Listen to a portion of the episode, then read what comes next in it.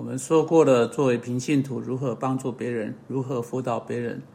我们从上帝的话有去做这事的责任，像格罗西书三章十六节、罗马书十五章十四节、加大太书六章一节二节的经文。现在我们来说到，在我们实际帮助别人时可以做的具体事情。我们在上一次的广 podcast 中说了一些事情。我们说到问问题，说我们可以收集资料。正因告诉啊，我们为要去辅导别人时提供建议，我们需要资料。我们不能先说话，我们要先询问所有攸关的事实。我们不能应用圣经，直到我们知道是哪一节圣经经文跟这个问题有关。因此，我们需要知道这个人特别的问题、特别的困难是什么。因此，我们需要问问题，以发现对这些问题的这些答案。好，你如何对人问问题呢？哎，我们说说到这三个基本的问题：你的问题是什么？你对你的问题做了什么？你希望我我对这个问题做什么？然后进一步告诉你啊，如何问人问题，给你几个建议。我要从他们收集资料。当你问问题时，让接下来问题从前面的问题出来，就像你在平常谈话时做的。你知道有人提到一个主题，他们说：“嗯，某一天我上街。”你说：“哦，是哦，你去做什么？”他说：“哦，我去看某某人。”你说：“哦，某某人，我很久没有见到他了，他还好吗？”你看，一个问题导致下一个问题，就这样一直下去。这是平常对话的方式，这是问问题的好方式，就像你在平常谈话时会做的。但有一个例外，有一个例外。这会对你有点难，因为这跟你平常问问题的方式，你平常的生活方式会是一种例外。不过，如果你想要成为一个好的辅导者，去帮助别人的话，这会是一个很重要的例外。请记得，当有人请你帮助他，当有人请你给他做辅导，他是在请你以啊，请你以比他通常有的，或比你通常会有的更亲密的方式进到他的生命中。因此，当你平常跟这个人谈话时，许多问题会出现，但你不会去问。许多问题出现，因为他们太过亲密，因为他们太过尖锐，太呃太太私人性。我不是说你要进到一个人生命中个人私事啊去啊，进到各种稀奇古怪的细节呃细节去。声音说有许多事情我们连提都不可。但在这里的问题是，我们可以进入到多深？答案是你要尽可能地越深入越好，以得到必要的事实。因此，例如，时常你在跟某个人谈话，他说：“哦，我做了我所能做的每件事情去处理那个问题。”在你的心中，你开始去想：“我纳闷，他真的有做每件事情吗？”但在平常的谈话中，啊，他不会期待你去问那一类个人性的问题，因此你避开。但在做辅导的时候，这正是最好种类的问题去问。如果他说：“我做了我所能做的每一件事情去处理那个问题”，那你就得问：“等一下，老吴。”让我们来想一想，你真的是做了你能做的每一件事情吗？你真的是做了圣经告诉你去做的每一件事情吗？你真的是遵守了上帝的话吗？你真的是这个意思吗？因此，你可能真的会对他给你的一些回答加以质疑。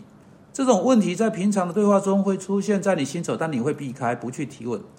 在做辅导时，这呃这些或许是你要去问的最好问题。接着，如果有人要谈问题，他可能只想要仅仅聚焦在一个领域，某种跟老人有关的事情。但你可能知道，他的问题通常是在一个进到他全部生命的问题。你知你知道，我们不是作为整个人所做的的许多事情，不影响到我们整个生命。别忘了，你用铁锤打到你的手指头，相当可能会影响到啊，你那一天所做的每一件事情。现在这个人有严重的生命困难，罪正在吞噬他的生命，很有可能这会影响到他生命的每一个层面。他们意思很有可能会影响到呃特呃特别影响到这个罪，也许导致另一个罪。因此你要更多知道他，或许特别他是他开一开始有兴趣找出来的。因此要问环绕在他生命的所有问题，如同我们经常说的，环绕他的全部。对所有项目都全部呃询过一遍，不只是一个项目，换言之要广泛询问，要进到他生命的每一个领域，问他实体，问他的实体生命，他是否有足够的睡眠？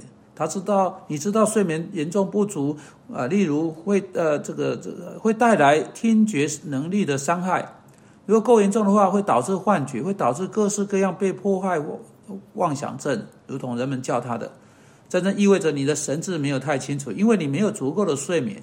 因此，问他有关他的睡眠形态，问他有关他的运动，问他有关他的饮食，问他有关他正在做伤害啊或摧毁圣灵的殿的事情，问他在他的生命中的实体方面，问他跟他教会的关系，问他参加的情况如何，他是否忠心的研究上帝话，做见证和祷告的情形如何？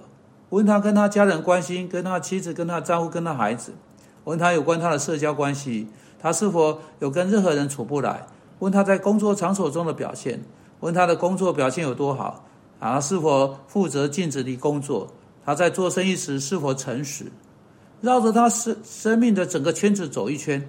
我还没有开始把可以问的所有应该有的问题延伸出去，但你从我呃提到的这少数就得到了概念，并且当你一面跟他谈，你当你开始看到在他回应上，在其中特别是以以一种有趣的方式回应的。你在你的笔记中把它记下来，然后再后来回到这些事情，对每一项做深入探讨。因此，不要只在一个领域呃领域上问问题，要在他生命的整个领域问问题啊，并且当你把上帝话带来啊带来某种建议到他的特定的领域去的时候，不要踌躇，不要被哦我试过那个但没有效果的抗议而迟疑不决。呃，如果他真的试过，当然你必须问他真的有做上帝的话所说的。呃，如果他真的做了上帝在特定情况中所说要去做的事情，你就知道他没有真正尝试。因为不论上帝说要去做的事情是什么，上帝应许要去做的那事的结果，不论是什么，必定发生。上帝并没有失败，他的话是靠得住的。因此，在你的心思中，你必须说不是，他没有真正尝试。因此，再一次问一些问题。好。具体来说，你究竟做了是做了什么？或你何时做它？或你做了多久？或你在哪里做的？或你有多一致性的做它？或可不可以请你描述一下你做的事情的细节？例如，我们有人来谈到管教，在管教中的耐性，还有有规律一致性的管教，上帝话语的原则。他们说：“哦，我在我的孩子身上试过这个，但不管用。”当人以这种方式回应，你早就知道这表示有什么问题出错。因此，你开始问他们：“你做这事做了多久？有多么一致性？”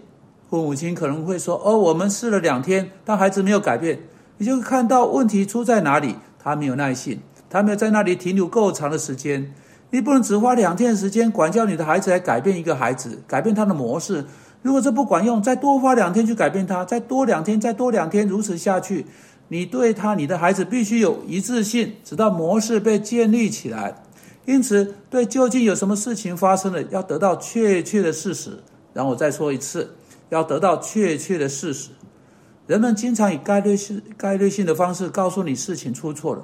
但如果你不把它确定到事实去，你就开始看见到底真正是哪是哪里出错。人来来说啊，我完了，收账人出现在我家门口，日夜打电话过来，我没有支援，他整个人都心烦意乱。因此我就问。有多少人真的在晚晚上打电话给你？他说没有了，没有人在晚上打电话过来。你知道我的意思是什么？我那只是一种说法。我说是吗？你说收账员在门口，到底有几位真的来到门口？没有人真正出现在门口。那你说说来到门口是什么意思？嗯，只是一种表达法。我问你，到底呃真正欠人多少钱？他说我不知道我欠了多少钱。这个为着他不知道事实的这个事实而整个人心烦意乱，因此我请他回去把所有确切的特殊事实搞清楚，然后他才能知道他真正可以对他的问题做的事情。因此，我的朋友，你要问会帮助你得到对的答案的对的问题，使你可以在他的需要上面把对的圣经经文带给这个人。主啊，求你帮助我们能够精确无误，并且具体。